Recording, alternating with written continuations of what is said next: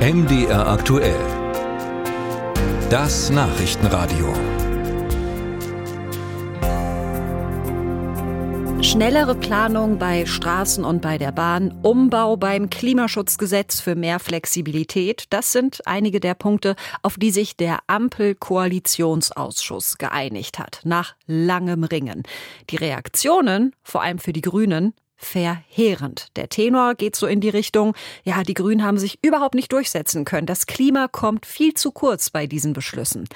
Timon Ginos, Bundessprecher der Grünen Jugend, der hat getwittert, ich zitiere, ich bin entsetzt, wie offensichtlich scheißegal SPD und FDP der Klimaschutz ist und damit auch meine Zukunft und die künftiger Generationen.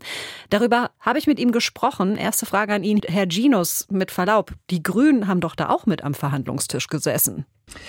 Das stimmt, da saßen äh, auch Grüne dabei. Ich habe natürlich auch mit Verhandlern gesprochen, war ja selber nicht mit dabei. Und all das, was ich eben berichtet bekomme, ist, dass es eben nicht mehr die Konfliktlinie nur war, dass die FDP Klimaschutzmaßnahmen blockiert, sondern auch sich die SPD an vielen Stellen leider auf die Seite der FDP geschlagen hat. Und ich glaube, da müssen sich Olaf Scholz und Christian Lindner auch mal fragen, wie sie eigentlich solche Beschlüsse vertreten wollen, wie sie denn dann vielleicht in ein paar Jahren auf die Klimakrise wirken, wenn sie dann mit voller Wucht zuschlägt. Und ich finde das ehrlich gesagt auch so irritierend. Vor wenigen Wochen waren wieder über 200.000 Menschen in Deutschland für den Klimaschutz auf der Straße. Der IPCC-Weltklimabericht hat vor ein paar Tagen erst gezeigt, wie dramatisch es um den Klimaschutz gerade steht. Und auch Deutschland hat die Klimaschutzziele im letzten Jahr mit Ach und Krach gerade so eingehalten, weil der Gaspreis so explodiert ist. Also von einer sozial-ökologischen Transformation kann auch überhaupt gar keine Rede sein. Und da ist ehrlich gesagt die Einigung im Koalitionsausschuss eben keine große Verbesserung. Trotzdem ist doch so ein bisschen der Ton, der jetzt nach vorne verkauft wird, na ja, man muss halt Kompromisse machen. Wir haben Dinge reingegeben, wir haben aber auch bekommen. Spielen die das nur und sehen es in Wirklichkeit anders? Schwer zu sagen. Also ich verstehe auch schon, dass es natürlich gewisse Veränderungen gibt, die total notwendig sind. Dass wir es weiterhin hinbekommen, dass bei Neubauten bald keine Gas- und Ölheizungen mehr eingebaut werden. Das ist natürlich eine große Veränderung. Aber diese Koalition ist angetreten mit dem Ziel, 1,5 Grad in Deutschland einzuhalten. Und ehrlich gesagt verabschiedet sich die Koalition gerade davon. Und da muss sich, glaube ich, die ganze Koalition, auch die Grünen, aber natürlich auch SPD und FDP, die Frage stellen, wie möchte man eigentlich dieser historischen Verantwortung, dass Deutschland noch 2045 klimaneutral werden kann, spätestens, wie will man dieser historischen Verantwortung eigentlich gerecht werden? Und da gibt die Koalition aktuell und auch gerade mit dem Koalitionsausschuss leider nur völlig unzureichende Antworten. Inwiefern sehen Sie denn aber auch die Zwickmühle, sage ich jetzt mal, in der äh, Robert Habeck, Annalena Baerbock, Ricarda Lang, in der die alle stecken, dahingehend, dass sie einerseits die Transformation zu einem klimafreundlichen Deutschland vollziehen müssen, andererseits aber ja auch mhm. die Grünen mehr in der Mitte verankern wollen, dass sie natürlich Kompromisse eingehen müssen, Total. Also das muss man sich, glaube ich, auch selbstkritisch von dieser Regierung fragen. Man hatte, glaube ich, ein bisschen die Hoffnung, dass auch die SPD sich manchmal stärker für den Klimaschutz positioniert.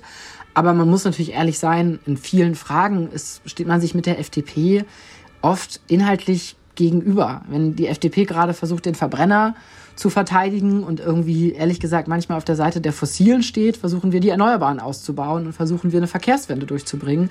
Und da ist es manchmal auch schwer, sich irgendwie zu einigen man muss sich, glaube ich, überlegen, wie das in den nächsten Monaten anders laufen kann, wie man einen starken Schulterschluss mit der Zivilgesellschaft suchen kann, wie man auch den öffentlichen Streit für den Klimaschutz, weil ich meine, man macht das ja am Ende nicht der Sache wegen, sondern eben, weil es das Interesse von uns allen Menschen ist, dass wir auf einem lebenswerten Planeten leben. Und dafür ist Klimaschutz einfach eine notwendige Voraussetzung. Und ich glaube, wenn man stärker da nochmal in die öffentliche Auseinandersetzung geht, hoffe ich zumindest, dass es in den nächsten Wochen und Monaten besser wird. Jetzt haben Sie schon gesagt, Sie machen den Verhandlerinnen und Verhandlern auf der grünen Seite keinen Vorwurf.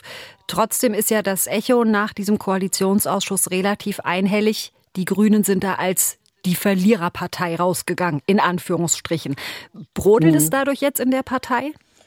Also ich glaube, es gibt gerade auf jeden Fall gewissen Klärungsbedarf in der Partei. Man merkt ja auch, was auch dieses Koalitionspapier äh, atmet, ist so ein bisschen so eine Verantwortungsabwälzung. Also Olaf Scholz wollte offensichtlich nicht die Verantwortung für den Klimaschutz übernehmen. Manche Dinge müssen jetzt auf Länderebene geklärt werden, der Autobahnausbau, manche Dinge auf europäischer Ebene, manche Dinge werden irgendwie auf die Technik geschoben, auf so eine Technikgläubigkeit und das wird sich schon irgendwie klären. Und deswegen sind ja viele Konflikte auch noch gar nicht gelöst. Und natürlich wird deswegen auch in der Partei an den verschiedensten Stellen darüber gesprochen werden, wie man da jetzt eigentlich mit umgeht umgeht. Und es natürlich auch gerade die äh, berechtigte Hoffnung, denke ich mal, gibt, dass manche Autobahnprojekte auf Landesebene, die gerade beschleunigt werden, vielleicht da noch blockiert werden oder verhindert werden, ehrlich gesagt. Also ich glaube, das letzte Wort ist hier an vielen Stellen auch noch nicht gesprochen. Viele Konflikte, die man jetzt, glaube ich, klären wollte, sind gar nicht unbedingt schon geklärt, sondern die werden weitergehen. Und es ist auch notwendig.